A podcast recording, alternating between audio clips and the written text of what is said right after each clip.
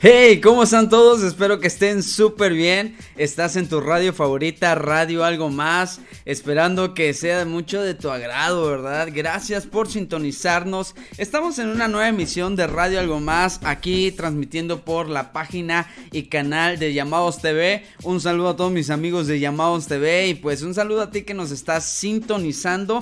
También te invito a que nos oigas en los podcasts. Estamos en Apple Music, estamos en Spotify estamos en Google Podcast, bueno, estamos en todas las plataformas digitales, también estamos en YouTube, búscanos como Radio Algo Más y pues ahí estamos, ahí estamos, escúchanos y pues la verdad te invito también a que ahí comentes, comentes aquí en el chat.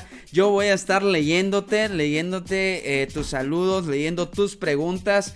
Y pues bueno, ya sin más que decir, la verdad, eh, tuvimos algunos eh, detallitos por acá eh, técnicos, pero ya estamos aquí. Y pues con nosotros están unos invitados muy especiales. Ellos son el pastor y presbítero José Tristán. Está también la médico cirujano Larisa Bujorges y también está el licenciado en educación Giovanni Herrera. Un saludo a todos ustedes. Algo que quieran decirle a los radio lovers, Pastor eh, José Tristán. Hola, hola, muy. Hola, noches. Saludos, saludos, saludos. Saludos, saludos, saludos a la doctora, doctora, que nos bendiga, bendiga, bendiga. Es un honor, es un honor, es un honor estar aquí. Los saludos de México,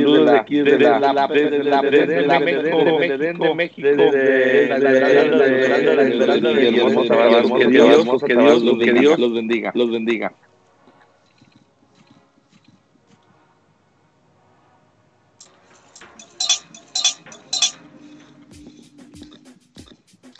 ¿Qué tal? Buenas ¿Qué tal? Noches, ¿Qué tal? Pues, noches. pues, un pues, estazo, estazo, estazo, estar en programa, más que nada, más que nada, más que nada, compartir aspectos, aspectos, temas con el cual, con el cual das, creo que va a ser, que va a ser, que va a ser interesante, va a ser y espero que lo, espero que lo, espero que lo disfruten todos. También está con nosotros eh, la eh, médico cirujano Larisa Bojorges. Un saludo y pues algo que quieras decirle a los radio lovers, Lari. Hola, buenas Hola, noches. Hola, buenas noches. Estoy muy feliz, estoy feliz, estoy feliz el día de hoy. Pues bueno, espero que podamos, pues bueno, espero que podamos pasar bonita noche, bonita noche, bonita noche, platicando, platicando, platicando sobre este muy interesante, de puntos de vista, que sea, que sea bueno, bueno, que nos haga, que nos haga, que haga crecer como sociedad, sociedad, sociedad, como creyentes, como creyentes también.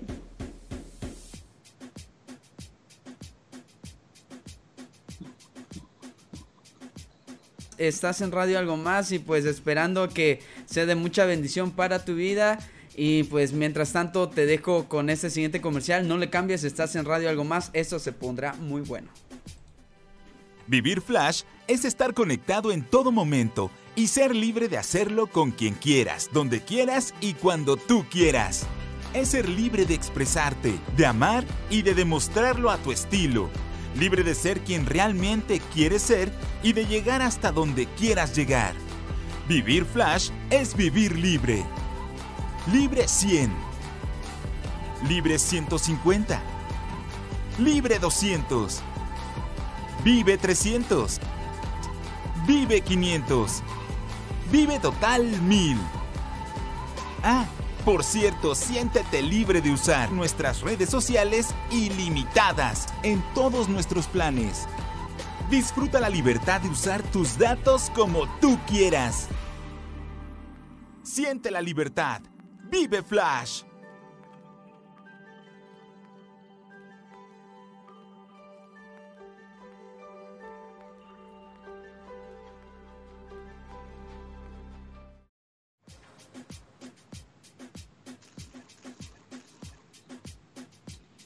Hey, ya volvimos, ya estamos aquí. Estamos con, nuestros invitados, el pastor eh, José Alberto Tristán, está Giovanni Herrera, eh, licenciado en educación, y Larisa Bujorges, también está con nosotros, eh, médico cirujano. Y pues estoy muy contento de que, de que estén con nosotros. Hoy vamos a hablar acerca de ahora sí, de un tema muy interesante que a todos, eh, pues en algún momento nos ha puesto alerta y pues eh, es un tema muy delicado y lo vamos a hablar hoy en Radio Algo Más. Hablemos claro, COVID-19. Es por eso que invité a, estos tres... Eh, estos tres personajes, ¿verdad? cada uno en su rama, en donde ellos se desenvuelven, donde se desempeñan y tienen conocimiento de ello. Así que pues vamos a ver diferentes aspectos y diferentes eh, visualizaciones, porque cada uno tiene eh, ahora sí una experiencia diferente a, ahora sí, a, lo que es el COVID-19. Y, e inicio con esta pregunta para, para, para ustedes invitados. ¿Cómo ha influido el confinamiento por el COVID en cada una de las áreas en el cual se desempeña? Inicio con, eh, inicio con Giovanni. Vamos Giovanni. Inicio contigo. Pues mira, yo creo que eh, este confinamiento ha, ha influido o ha afectado en todas las áreas en todas las áreas de cierta manera han habido cambios o, ciertas cosas que pues en las que no estábamos acostumbrados, ¿verdad? Entonces yo puedo decir que pues pasar eh, esta pandemia nos ha traído a nosotros nuevos retos. Entonces yo lo tomo como un reto. Eh, en mi caso, en el área en el que yo me desempeño, que es el área educativo, yo puedo decir que me ha permitido eh, descubrir muchas herramientas de trabajo, herramientas con las que yo no estaba familiarizado o a lo mejor ya había yo escuchado de ello, pero realmente no había yo estado tan inmerso en lo que es eso. Eh, he tenido lo que es mucha capacitación virtual y, no solamente es mi caso, sino que creo que la mayoría de los maestros eh, hay maestros que tienen más edad que yo y ni siquiera sabían usar una computadora. Entonces, ahorita eh, el, confinamiento les ha permitido capacitarse un poco más en lo que es el uso de las tecnologías, las TICs de la educación. Eh, puedo decir que en lo personal eh, me ha favorecido en el trabajo porque es autogestivo. yo puedo acomodar como que mis tiempos para organizar ciertas actividades que, muchas veces yo realizaba en un estricto durante las clases, ¿no? En un aula. Entonces, en ese aspecto sí hay un poco de, de, comodidad, pero igual es un poco como que más cansado, ¿no? Cuando, eh, cuando trabajo yo con alumnos de, de, licenciatura, a diferencia de los alumnos de primaria. Entonces, sí es un poco cansado cuando trabajo con los de licenciatura porque trabajo en línea y con los de primaria trabajo a distancia. Entonces, esto es lo que, lo que se hace un poco como que más cansado, ¿no?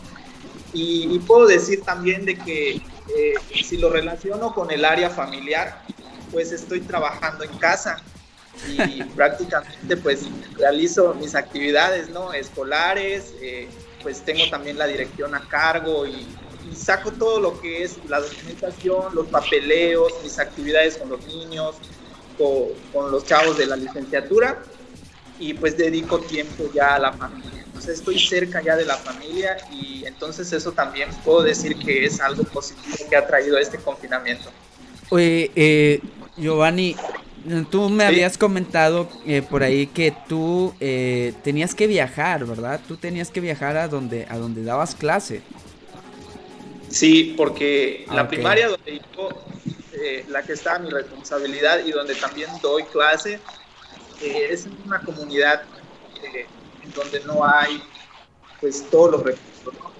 es, una, es, una, comunidad en donde apenas llega una combi para meter a la gente, no hay señal, el servicio de agua es, un poco pues complicado, ¿no? Que llega hasta ahí. Entonces, yo no puedo decirle a los alumnos, creen una cuenta, eh, se conectan o algo así, ¿no? O conecten en Zoom a tal hora.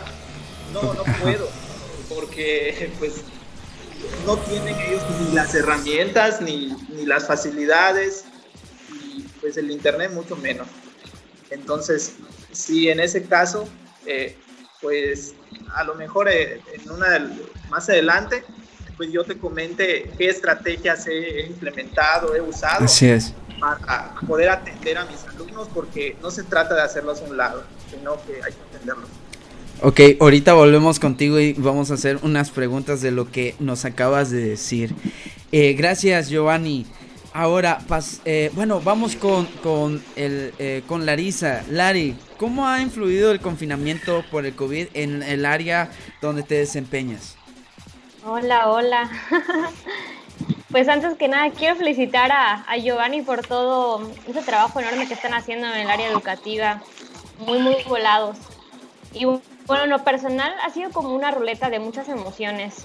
Eh, de entrada yo creo que te entrada yo creo preocupa que te mucho preocupa estar ahí eh, delante de los pacientes delante de los pacientes pensando que quieres dar lo mejor pensando de ti, que quieres dar lo mejor de ti para hacer todo lo posible adelante aportar tu de arena aportar tu granito de arena con lo que tus manos para en, hacer posible hacer que una vida pueda preservar que una vida pueda preservar y bueno también y bueno también muchas pasan ideas por la cabeza, ideas de repente te encuentras ahí, de repente te encuentras ahí, que tú probablemente puedes, puedes ser un canal de contagio para tu familia, ¿no? Entonces, de repente se dividen esos sentimientos, quiero estar ahí, pero también al estar en mi casa, también puedo ser un, un vector que transmita enfermedad. Entonces, es muy complejo, es complejo también por el área de salud emocional. No siempre es fácil.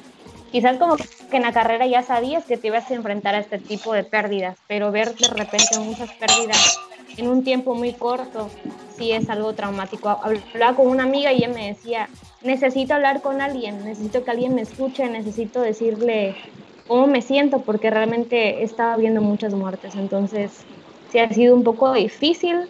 Creo que también eh, he valorado mucho el tiempo que he podido estar con mi familia. Y creo que como a todos, o sea, sabes que, que el Señor está de tu lado y eso también tranquiliza mucho la situación, saber que en todo este tiempo tu vida depende de Él. Lo que vaya a pasar está en sus manos. Amén. Gracias, Lari. Nos compartiste un poquito de lo que de lo que has hecho en esta en esta pandemia eh, COVID y pues aún vamos a tener algunas preguntas eh, que nos vas a aclarar, ¿verdad? Tienes unas respuestas por ahí. Pero vamos con, con el pastor Tristán. Pastor, ¿cómo ha, eh, ¿cómo ha influido el confinamiento en el COVID para usted? Wow, bueno, pues que, quiero decirte que, que el, la pandemia y el confinamiento, a todos nos agarró de sorpresa. Creo que en, en, los, en los diferentes ámbitos en el educativo, en el de salud y también en el, en el vamos a llamarlo, no, no, no me gusta llamarlo así, pero vamos a llamarlo por esta ocasión así, en el religioso este, o espiritual.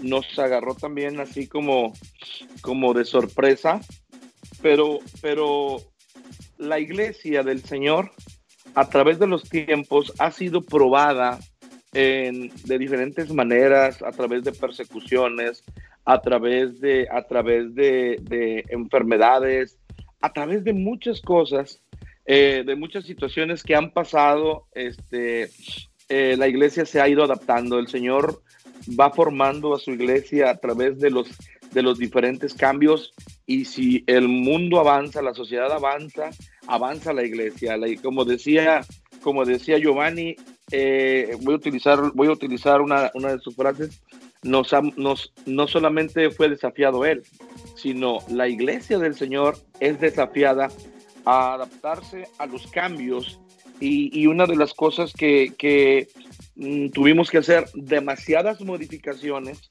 porque creo que lo que hace muchos años se decía que era el, el, el ojo de Satanás, ¿verdad? La televisión, hoy se convirtió en un medio. Nunca pensamos que las redes sociales que de alguna manera eh, estaban desestabilizando a, tanta gente, eh, pudiéramos usarla para, para, para, para, nuestro beneficio. Y creo que cada área tuvimos que adaptarla, cada área tuvimos que, tuvimos que eh, en, en, la visión, tuvimos que diseñar lo que, lo, que, lo que eran las transmisiones, establecer en la iglesia la mentalidad de que Dios también podía usar las, las, las predicaciones virtuales porque la iglesia está acostumbrada a la reunión presencial.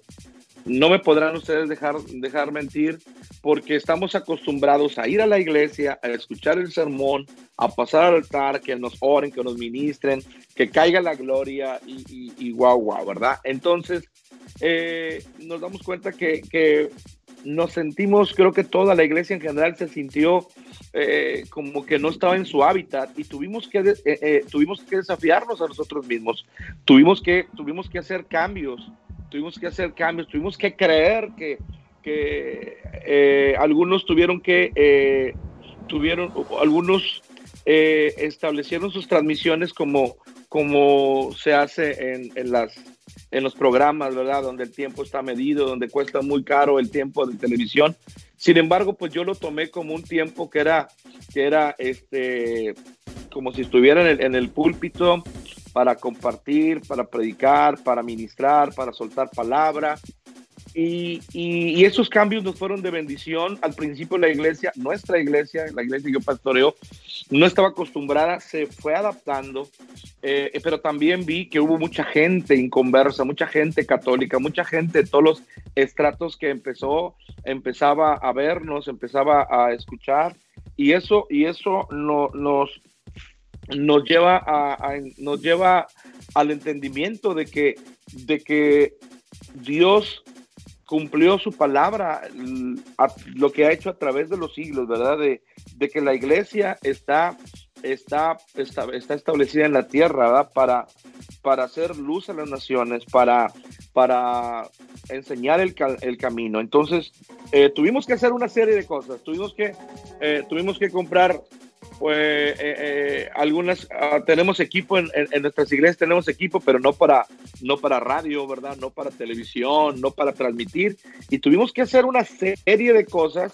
Y como les decía a los muchachos eh, en, antes de entrar al aire este tuvimos tuvimos que, que hacernos a la idea de que de que esto era, nuestro. Yo le decía a los muchachos, a, a, la doctora y, a, y, al licenciado Giovanni, le decía, pues a mí no me, no me costó, la primera vez sí fue nerviosismo, fue mucho nervio, pero, pero pues yo nací para esto. yo nací para esto, yo nací para esto.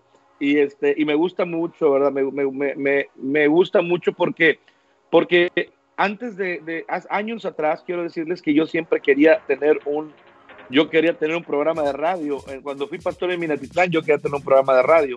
Ahora que estoy pastor aquí en Villahermosa, yo quería tener un programa de radio, pero no se da.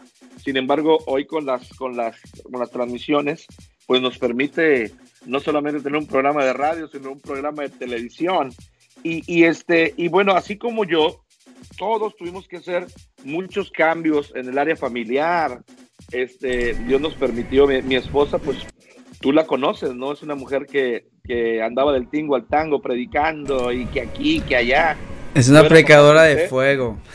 Yo era papá soltero, yo era papá soltero, ¿verdad? Y yo ya no usaba, yo esto ya, yo no usaba el anillo, ya era, ya era soltero, ¿verdad? Entonces tiempo. Este, sin embargo, pues esto la detuvo, esto la detuvo, este, y pudimos tener un tiempo en familia, tuvimos, pudimos tener un tiempo muy especial, ¿no? Este, y, y quiero decirte que aunque tuvimos que hacer cambios, nosotros la pandemia no nos detuvo, el coronavirus no nos detuvo porque nos reuníamos con, con alguna, una o dos familias para orar, mientras, mientras todas las personas estaban confinadas por el miedo, yo, tenía, yo salía, yo salía a, a tener una reunión de oración, de intercesión, de clamor. ¿Por qué? Porque, porque alguien, no solamente vamos a hacer cambios para estar en confinado, sino también alguien tiene que entender, como dijo, dijo por ahí un video que subieron hace poco, una cosa es la realidad y otra cosa es la verdad. La realidad es que el, el coronavirus existe y está matando gente, pero también la verdad es que Cristo sana, es, eh, la verdad es que, es que Cristo eh, tiene que ser eh, conocido a través de nuestro testimonio, de nuestra fe. Y, y bueno, esos son todos los cambios, fueron, muchos cambios que, que, no terminaríamos ahorita, así que mejor hasta aquí le, le, lo dejo. Gracias, pastor. adelante. Fíjense que hay algo muy interesante y eso creo que no, eh, creo que lo pueden compartir cada uno de los de los radioescuchas. Es de que esta pandemia a cada uno de nosotros como que nos nos movió del confort en el cual estábamos. A lo mejor ya, ya lo teníamos todo todo ahora sí todo acomodado, ya lo teníamos todo planeado. Algunos algunos ya tenían como que su su itinerario, qué es lo que van a hacer hoy, qué es lo que van a hacer mañana. Eh, yo sé, yo sé, aquí hay dos personas que les encanta viajar y yo sé que a mitad de la pandemia se les, se, ahora sí como que les tuvieron que cancelar eh, los boletos porque ya, ahora sí vino sorpresivamente esto de lo de la pandemia. Ahora, algo muy, muy interesante y algo que sí dijo el pastor es de que en varias iglesias no había, no había un equipo de transmisión, no había un equipo eh, en el cual podían, podían hablar a través de una cámara. Eh, una de las cosas que, que, me pasó fue de que yo iba a vender todas las cosas antes de la pandemia. a todas las cosas de las transmisiones y en eso por, por, causa de esas poquitas cosas que había de transmisión fue que se empezó a hacer las transmisiones en la iglesia. También esto de la, del COVID propició de que las iglesias ya no, ahora sí, estamos tan acostumbrados a que si queríamos ir a la iglesia un martes o no queríamos ir a la iglesia un miércoles, estaba bien. Si yo llegaba temprano, eh, estaba bien, pero si también me levantaba tarde y llegaba a mitad de culto, pues nadie se daba cuenta, yo podía entrar, pero ahora, ahora no me harán mentir. Hay protocolos para poder entrar a una, a una iglesia. Así que a esto yo quiero preguntarle a, aquí al, al médico, al médico cirujano, al médico Larisa, ¿cuáles son los síntomas del COVID, Larry? ¿Cuáles son los síntomas del COVID?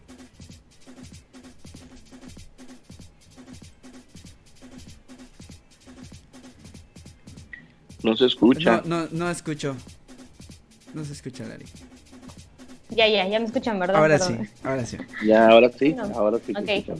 La mayoría de los casos normalmente son leves y son autolimitados.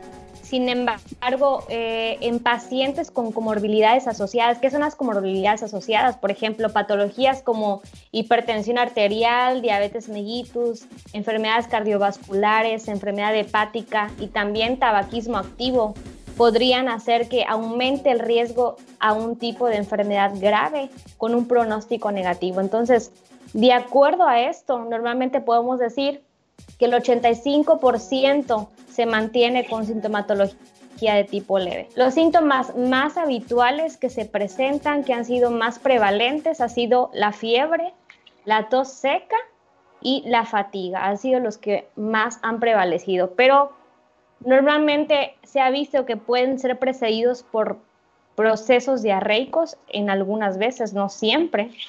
Y también hay otros síntomas como dificultad respiratoria, eh, dolor muscular, eh, dolor de cabeza, congestión nasal, expectoración, dolor faringio. También se ha visto que hay manifestaciones de tipo ocular, por ejemplo, conjuntivitis, lagrimeo continuo y también manifestaciones dermatológicas como rash, rash maculopapular, por ejemplo, Santo vesículas también. O sea, es, es una sintomatología muy variable no a todos se les presenta de la misma manera comentaba, pero los que más prevalecen es la tos seca, la fiebre y la fatiga. Esos son los más comunes.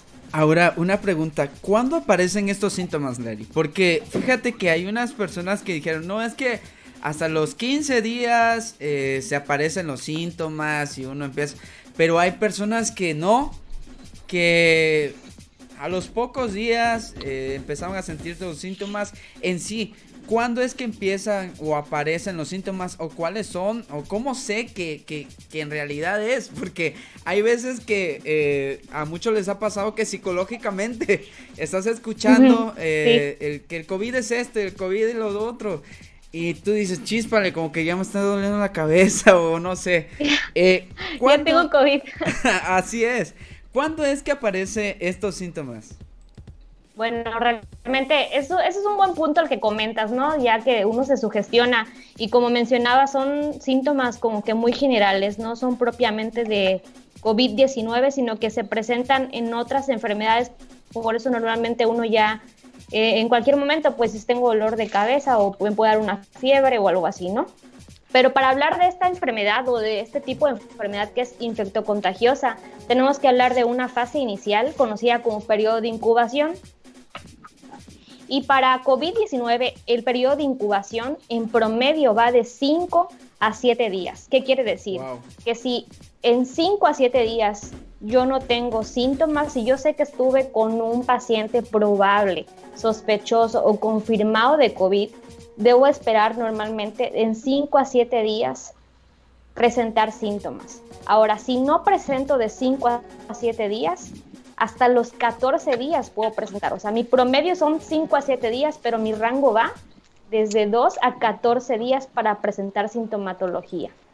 Una pregunta. Entonces sí es como que sí. Lari, una pregunta, ¿se puede puede pasar que una persona, como por ejemplo, digamos, hoy convive con una persona eh, de COVID, el día de mañana puede presentar los síntomas? ¿O tiene que esperar dos días o tres días para que, pueda sentir eso de, si te da si te dio o no?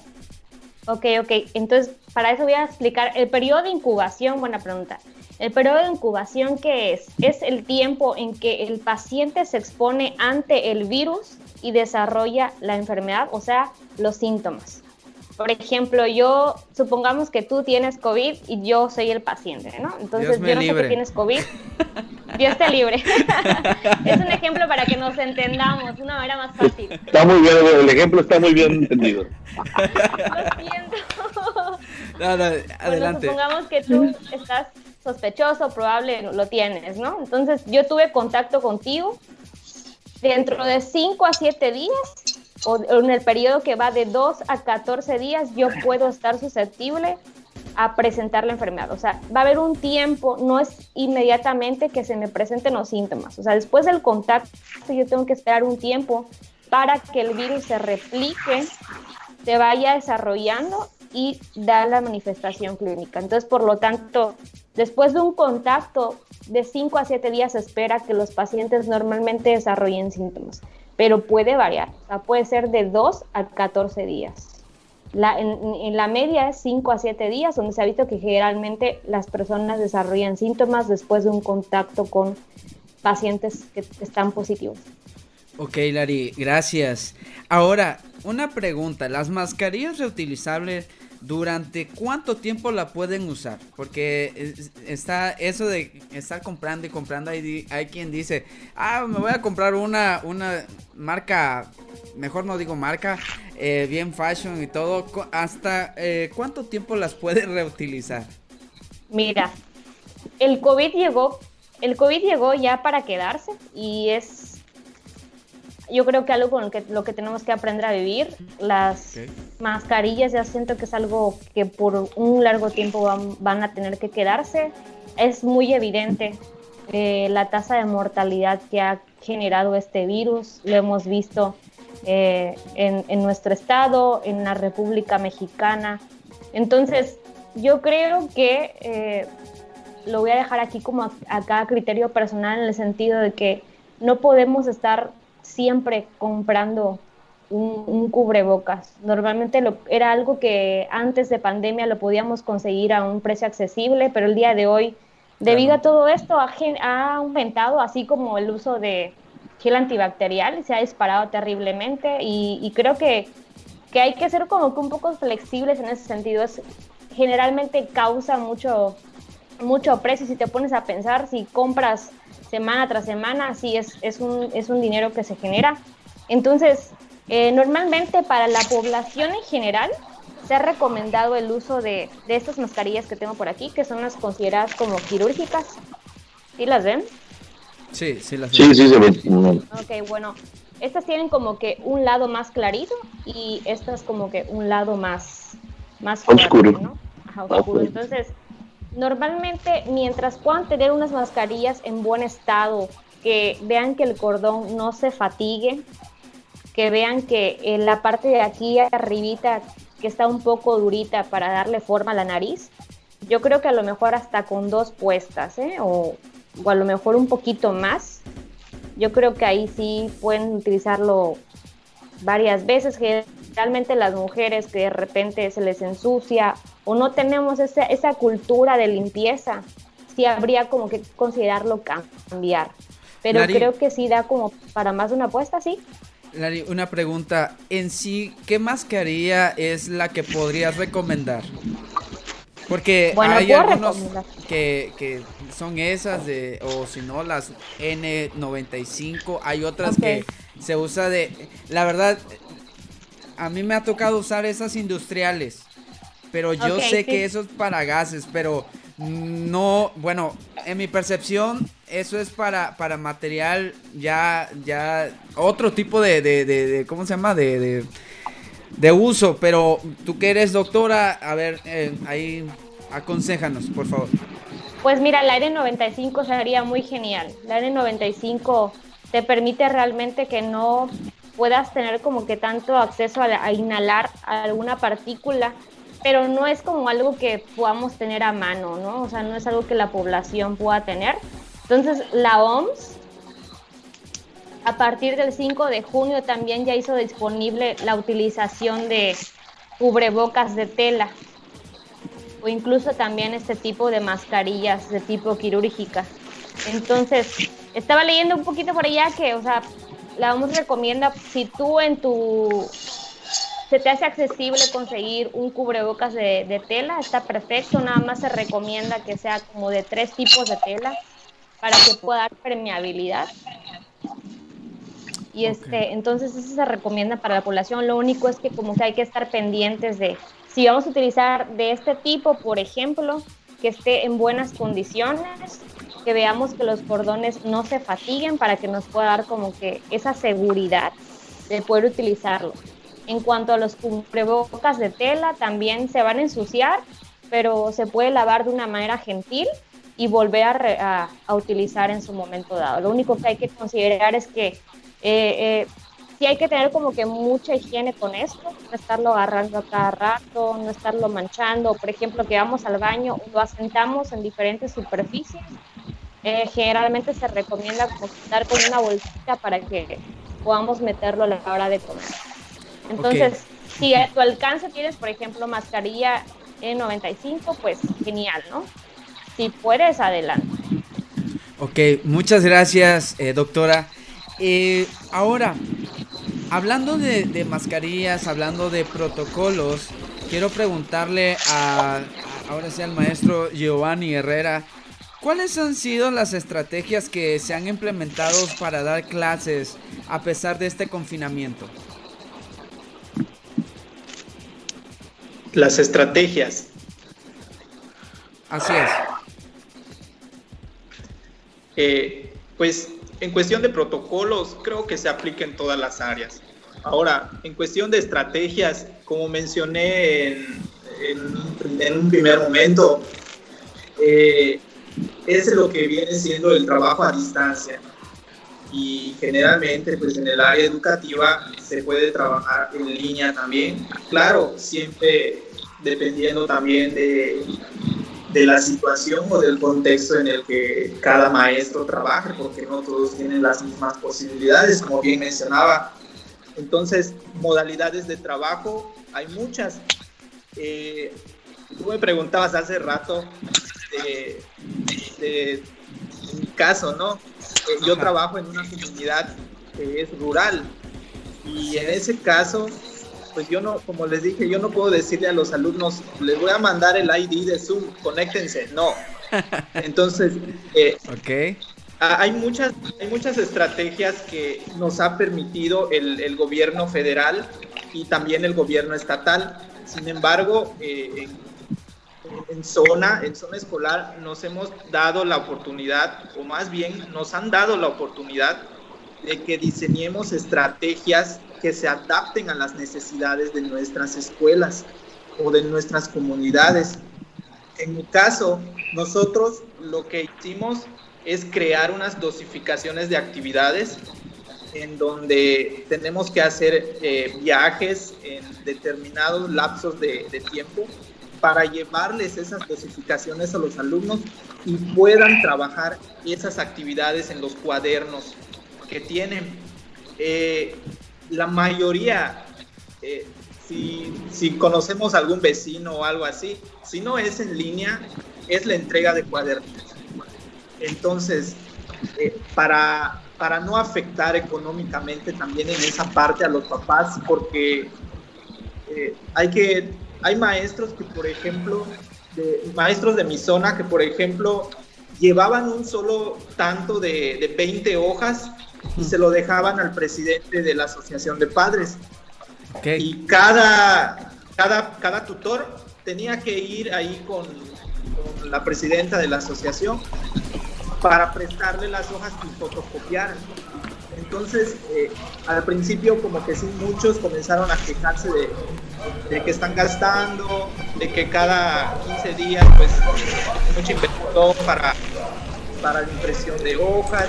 Oye. Entonces, yo para no, para no tener ese problema, en conjunto con maestros, diseñamos lo que es la estrategia de, de, la dosificación de actividades. De hecho, fuimos la única escuela de las 18 que son pertenecientes a mi zona que implementó esa estrategia de la dosificación, en donde van a usar cuadernos, eh, se puede decir que reciclados, ¿no? Para que igual no gasten, que tengan que comprar eh, siete cuadernos, uno por cada asignatura. ¿Por qué en un solo cuaderno?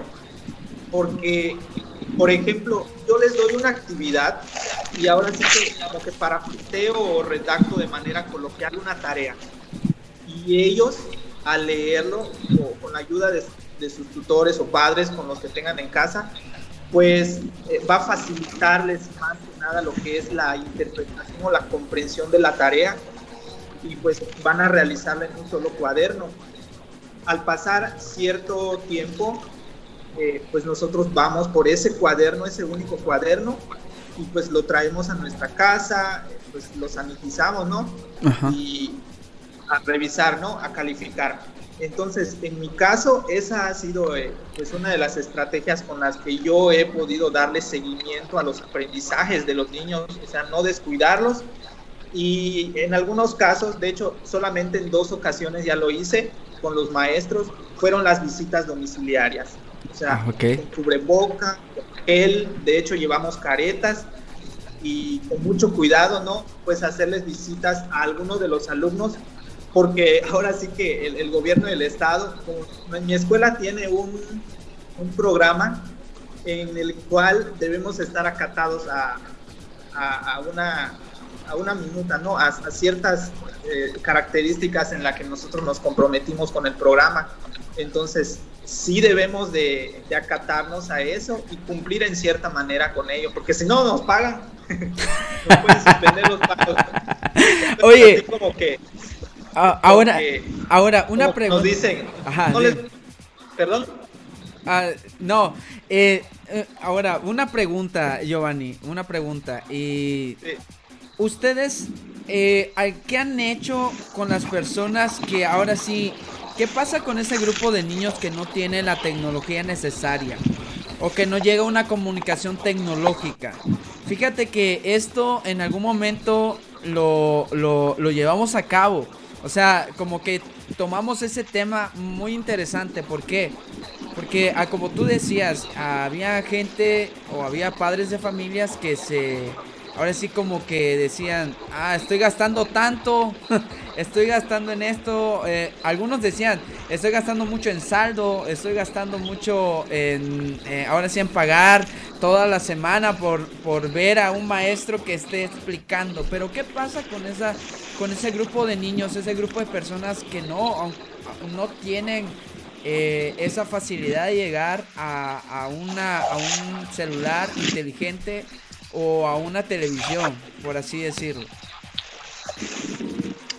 Pues más que nada esto nos permite ahora sí que, desarrollarnos como, como, estrategas, ¿no? O sea, buscar una, una, atención personalizada para los niños con los que no, no cuentan con, con, la tecnología, como tú dices. En este caso, yo puedo generalizar eh, en las comunidades rurales de que pues, ningún niño tiene las tecnologías para, para poder comunicarse. Entonces, en todo el medio rural, generalizo eh, es la entrega de cuadernillos y, lo que es la, la, llevada de dosificaciones para el trabajo en cuadernos. O sea, en mi caso, de esa manera nos hemos adaptado para, para tener contacto y darle seguimiento a, a las actividades que realizan los niños.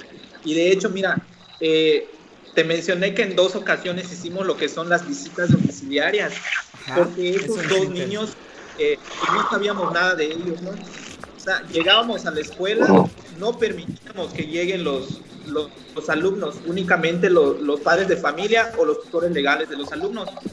Entonces, eh, pues estuvimos viendo quiénes son, eh, pues de quienes no sabemos nada, ¿no? Y ahora sí que vamos a visitarlos pues es una comunidad pequeña, ¿no? A, tres cuadras de la, de la, escuela, pues caminando, ¿no?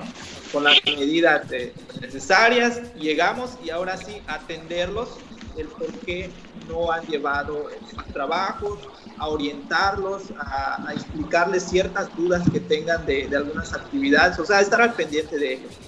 como te digo, todo esto nos da la oportunidad en cualquier área de ser estrategas y buscar la forma de llegar a nuestro fin. Ok, muchas gracias, maestro eh, Giovanni. Y gracias por esa valiosa información porque yo creo que cada uno de los que nos está escuchando, pues hay muchos maestros, hay bastante educadores. Eh, le mando un saludo a todos los que nos están viendo. Gracias por todo. La verdad son un buen de gente y pues por acá están felicitando a Lari, por aquí están felicitando a a, Giovanni. Por aquí le están mandando saludos al pastor Tristán, que ahorita va a tener su intervención. Eh, y pues bueno, hay varias personas por acá conectadas. Les mando saludos. Les mando saludos a cada uno de ellos. Y pues hay una pregunta, Lari. Y, ¿Mande? Ya subió tu rating. Qué, qué malo. No, la dijimos, está pesada. Entonces, dijimos, ¿eh? dijimos, que no iba a haber pedrada, Giovanni, pero bueno. y aquí respetándote, brother. Nadie. Eh, ahora. Oye, yo, yo, yo creo que yo estoy muy a gusto aquí oyéndolos, ¿eh? O sea, no, no. yo aquí los escucho, oro por ustedes para ahorita, que ahorita vamos con que la todo salga bien, ¿eh? Ahorita vamos con la unción, pastor, ahorita vamos con la unción. Oh, usted ahorita, ahorita va a cerrar. Ahorita va a cerrar. Estoy aprendiendo de la doctora y del, del de, de Giovanni. Aquí estoy alimentándome. Oh, oh, ahorita vamos con usted, pastor. Ahora, nada más para terminar contigo, Larry. Para terminar contigo, y es una pregunta que nos hicieron. Es, eh, en mujeres embarazadas, ¿existe algún riesgo especial en relación con el COVID-19? Ok, ok. Muy bien. Bueno, ya de entrada, el estado de gestación, el estado de una mujer embarazada ya tiene sus propios riesgos. Es un estado proinflamatorio. Yo siempre he dicho que Dios es súper maravilloso, súper genial y es una de las cosas que más... Eh, por eso me gusta la medicina, porque yo digo, wow, Dios, fuiste tan así, tan exacto, tan grande. Y el estado del embarazo es un estado proinflamatorio que permite eh, las condiciones eh, para que la mujer se prepare para todo este proceso y a lo último para dar a luz. Y bueno, y las mujeres embarazadas particularmente son susceptibles porque tienen complicaciones, son más susceptibles a complicaciones respiratorias debido a que durante este tiempo de embarazo hay cambios adaptativos para, este, para esta temporada, como son, por ejemplo, la elevación del diafragma. La elevación del diafragma o el diafragma es un músculo que nos permite respirar. Hay mayor consumo de oxígeno. También eh, hay cambios en la mucosa respiratoria, bueno, y otros cambios más, pero referente a las complicaciones respiratorias, se ha visto que las mujeres son más susceptibles a este tipo de cambios. Estaba leyendo un artículo donde precisamente eh, se estudiaba mujeres mexicanas y estudiaban a, a, dos muestras que eran mujeres embarazadas infectadas por SARS-CoV-2 y mujeres en edad reproductiva infectadas por SARS-CoV-2. Entonces, se vio que en las mujeres embarazadas sí hubo mayor aumento de complicaciones por esta infección, por la enfermedad de COVID-19. Sin embargo, también, como había comentado al principio, eh, se asocia mucho con las comorbilidades que esté presentando el paciente, ¿no? O sea, no quiere decir que, por ejemplo, quizás toda la mujer embarazada se me va a complicar de la misma manera, pero el hecho de que a lo mejor tengo una comorbilidad, en este caso diabetes mellitus y tabaquismo, se vio que eran las dos comorbilidades más importantes que ayudaban a, o bueno, favorecían de alguna manera negativamente para que presentaran un tipo de complicación mayor. Wow. No, pues ahí está, eh, está resuelta la, la, pregunta, Radio Lovers, aquí de parte de la doctora Larisa. Muchas gracias Larisa por tus comentarios tan acertados y pues yo creo que cada uno de nosotros pues estaba, está interesado en cada una de las cosas que nos compartes. Así que, bueno, hoy vamos, eh, ya vamos con la intervención del pastor Tristán. Pastor, eh, no me lo tomo bien a gusto. yo sé que usted anda meditando, orando, diciendo, Señor, ya dile a Jonathan que, que, falto yo. No es cierto. No, no, no, al contrario. No, ahora, pastor, una pregunta. ¿Qué nos puede decir acerca del COVID-19 y el cumplimiento de las profecías bíblicas? Ya hemos oído eh, la el punto de vista eh, médico, ya hemos visto el punto de vista eh, educativo de educación. Eh, ahora eh, usted como pastor, eh, presbítero, ¿qué puede decirnos acerca del COVID-19 y el cumplimiento de las profecías?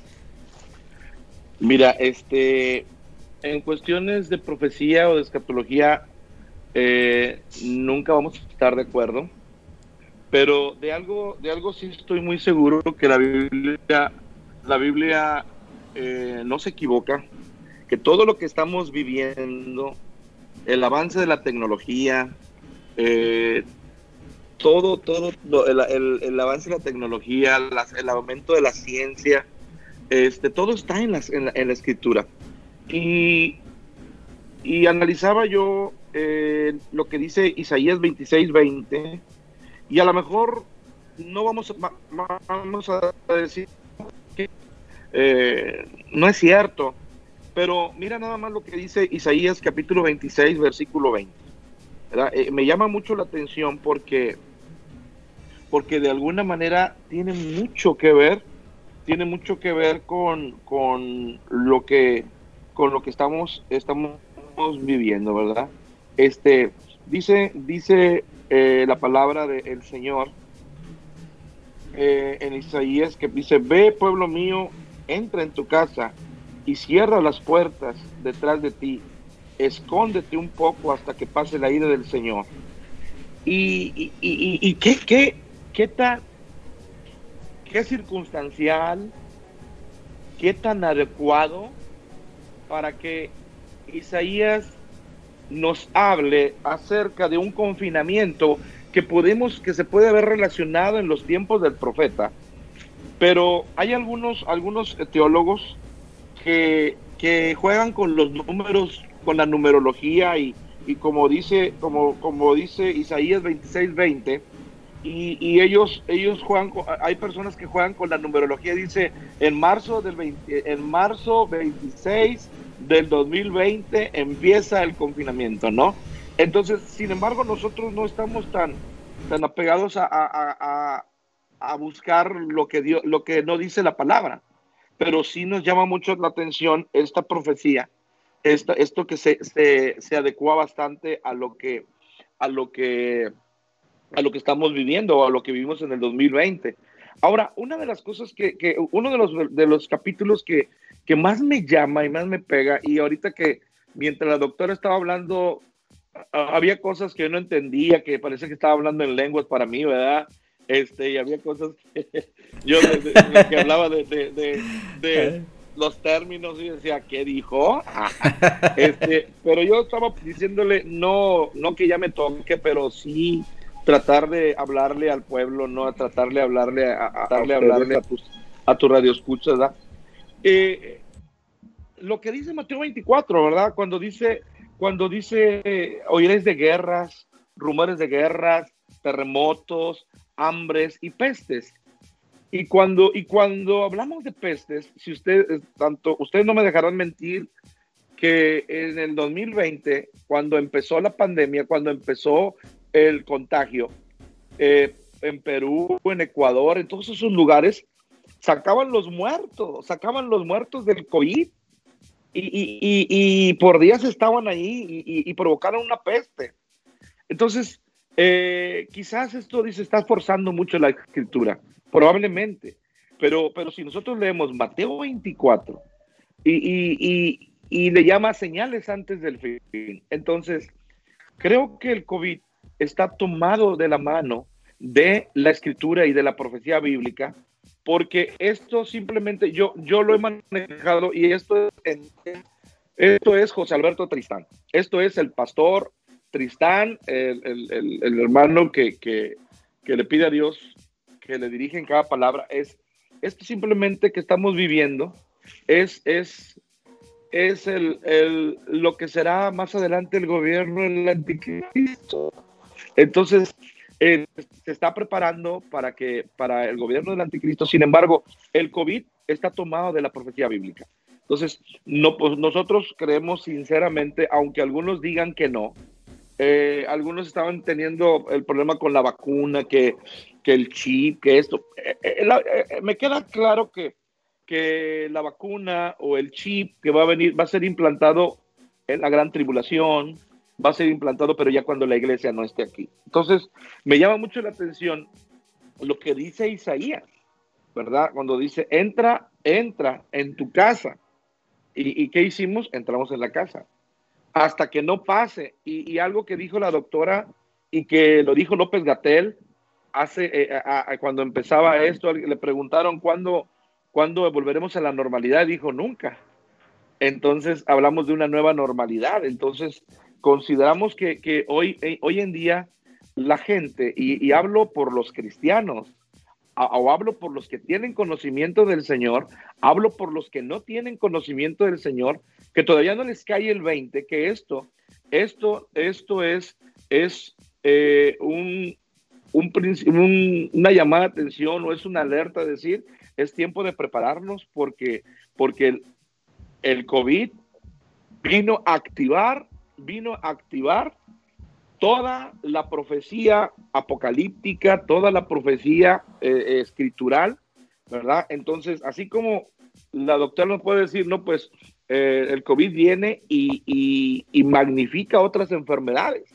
Entonces, este, así como el COVID llega y, te magnifica, este, yo perdí a mi madre en el, yo perdí a mi madre en septiembre, en septiembre 15 de 2020 y, y, le dio COVID y eso, y eso aceleró su problema del hígado, aceleró su problema eh, con su vista y pues mi madre partió con el Señor. Entonces, así como el COVID acelera en el, en el cuerpo otras enfermedades, Asimismo, el COVID vino a acelerar toda la profecía bíblica y que muchas veces nosotros no queremos todavía, todavía, todavía tenemos un pie afuera y un pie adentro. Todavía estamos, estamos este, creyendo que, que esto va a pasar pronto, pero, pero creo sin lugar a dudas que el COVID está dentro, dentro de las profecías. Y, creo que si nosotros nos si ahorita nos agarramos a hablar de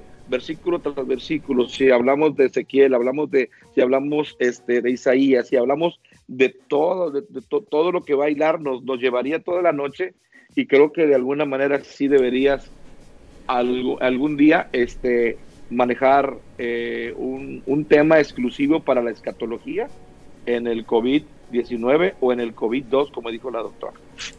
Ya me dio material para otro, para otro programa, Pastor. Ahora, una pregunta, y, qué bueno que nos, que nos está diciendo todo esto, ¿por qué?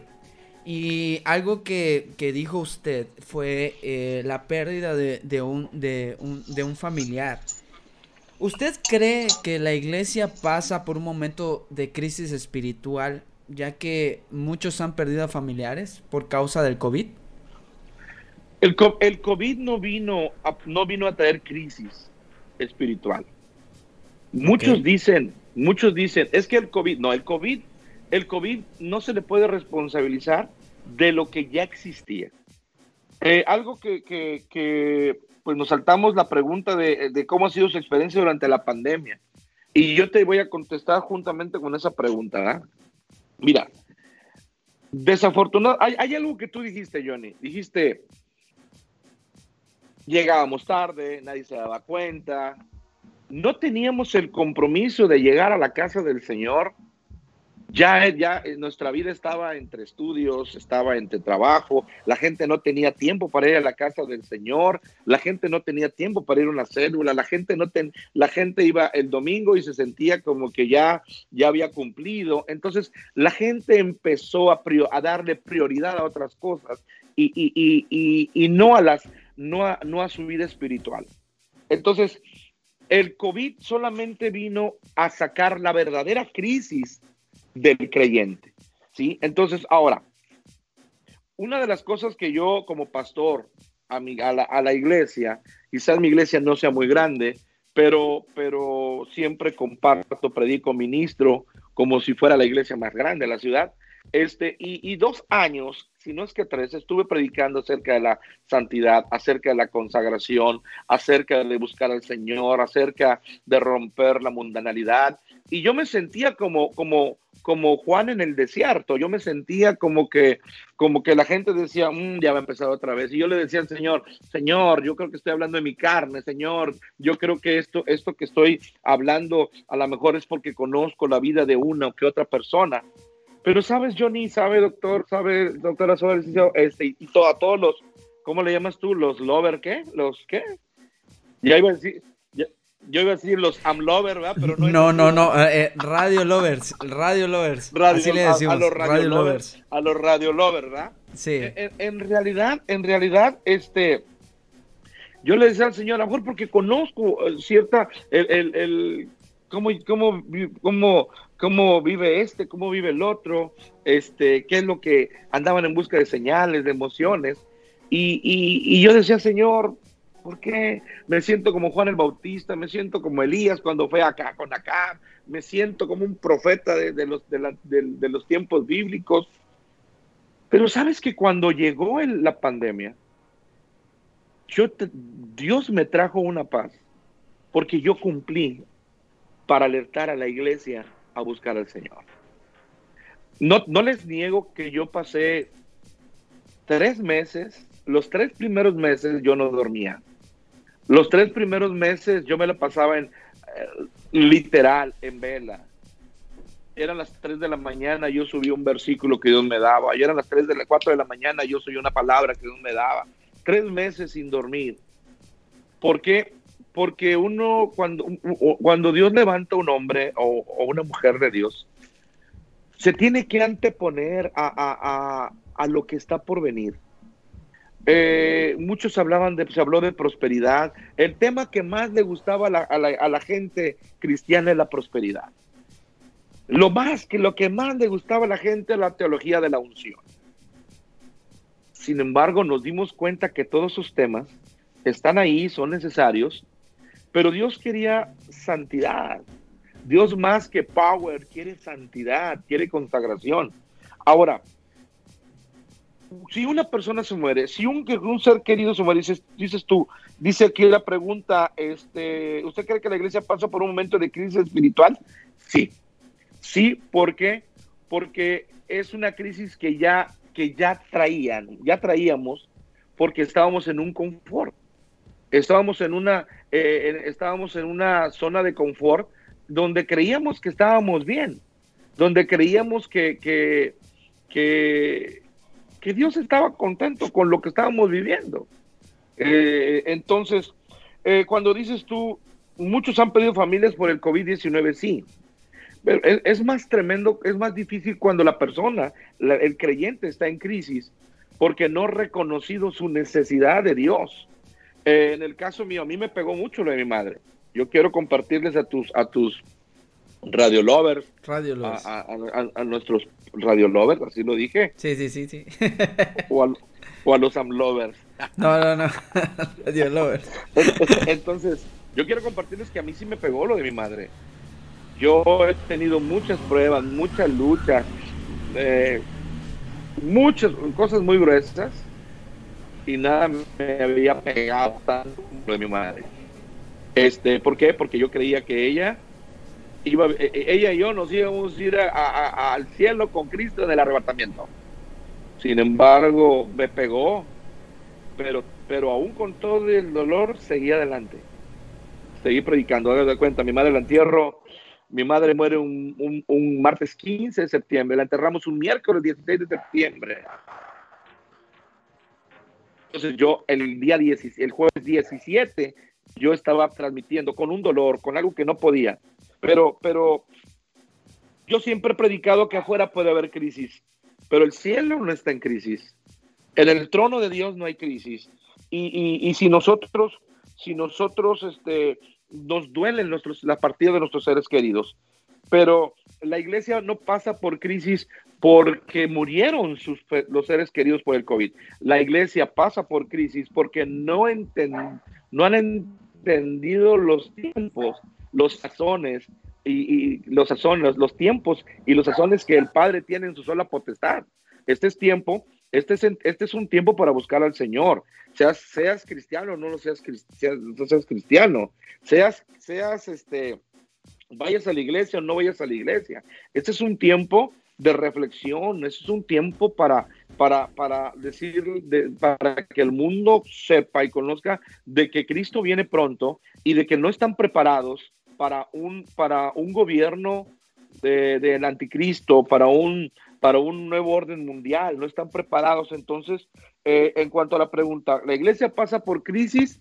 Sí pasa por crisis, sí pasa por crisis porque solamente fueron consumidores, consumían ministerios, consumían unción de otras personas, ¿sí? Entonces la iglesia la iglesia, vemos la crisis porque se volvieron consumidores, se volvieron consumidores de ministerios, se volvieron consumidores de apostolados, se volvieron consumidores de profetas, se volvieron, se, volvieron consumidores, pero no se volvieron, ahí, ahí oye oigo todo lo que están diciendo ahí, creo que saliendo se venía a comer tacos o algo así, este, entonces, entonces se volvieron consumidores. Entonces, eso produce crisis. ¿Por qué? Porque cuando la, porque era una unción prestada, era una fe prestada, no era una unción derramada, no era una, no era, no era una, no era una unción, como le llamo yo, empoderada, no era una iglesia empoderada, porque la iglesia empoderada puede, puede pasar la crisis, la puede sentir tantito, pero sigue adelante. ¿Por qué? Porque más mayor es el que está con nosotros que, el que está en el mundo. Sí, lloramos a nuestros muertos, lloramos a nuestros muertos, nos duele que ya no estén. Yo le lloro a mi madre cada vez que puedo y tú que me y los que me siguen en mi Facebook saben que, que alguien me dijo, alguien me, me habló personal, me dijo, es que le estás haciendo un culto a tu madre. Este, pues no le estoy haciendo un culto a mi madre, pero la extraño mucho. Pero esto no me, no me, esto me hace más fuerte, seguir adelante. Entonces, eh, eh, creo, creo, sinceramente, que podemos perder familias, pero esto no tiene nada que ver con nuestro, el dolor o el luto no tiene nada que ver con una crisis espiritual y, quien está pasando por una crisis espiritual es porque ya la traía. Y, ahora sí que volvemos a lo mismo. El tiempo de COVID solamente sacó lo que ya había en la iglesia del Señor. Gracias, pastor. Gracias por su intervención en esta noche. Y pues yo quiero... Perdón si me pasé. Ah, no, no, no se preocupe. Perdón porque me pasé el tiempo. Fue, fueron, fueron de bendición cada uno de ustedes, eh, ya por, por ciertas, eh, por el horario igual, pero eh, de hecho este podcast está un poquito más largo de que todos, pero yo creo que ha valido la pena, ha valido la pena porque cada uno de ustedes, gracias invitados, cada uno de ustedes aportó algo muy importante, muy interesante. Yo creo que esto eh, lo, veía, lo venía esperando eh, Llamados TV y lo venían esperando muchas personas. Tanto es así que nos han estado hablando aquí en la, en, en, ahora sí en la radio y nos han estado hablando aquí en, en, el, en, los comentarios. Así que muchas gracias, gracias Pastor Tristán. Yo creo que va a quedar pendiente una invitación con usted porque eh, esto se va para largo. esto se va para largo.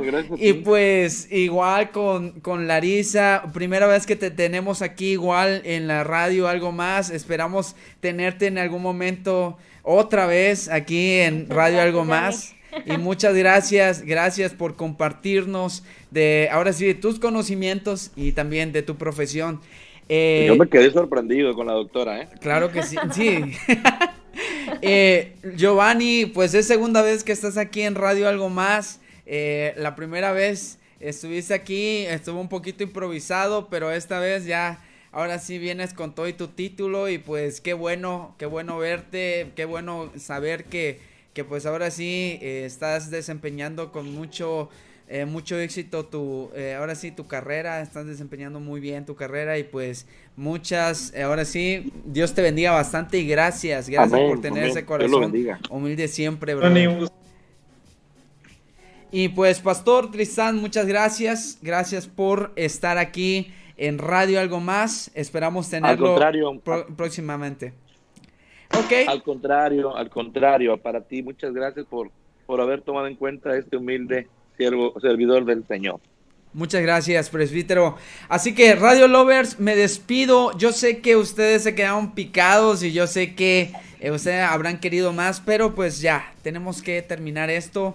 Eh, quiero decirles, cuídense, ya escuchamos las medidas de, prevención, eh, tanto de, eh, ahora sí, en el ámbito de medicina, ámbito educativo y también pastoral también pastoral. Así que Dios les bendiga. Gracias por sintonizarnos. Un saludo a todos, a todos y un saludo grande. Quiero aprovechar un saludo muy grande al Templo Monte Oreb, Ciudad del Carmen. Gracias por sintonizarnos y gracias por siempre echarnos porras aquí. Sale, Dios les bendiga y bendiciones a su vida. También quiero felicitar y saludar a todos. Así que Dios les bendiga. Chao. Dios te bendiga. Hasta luego. Mucho gusto. Mucho gusto. Mucho gusto. Dios bendiga.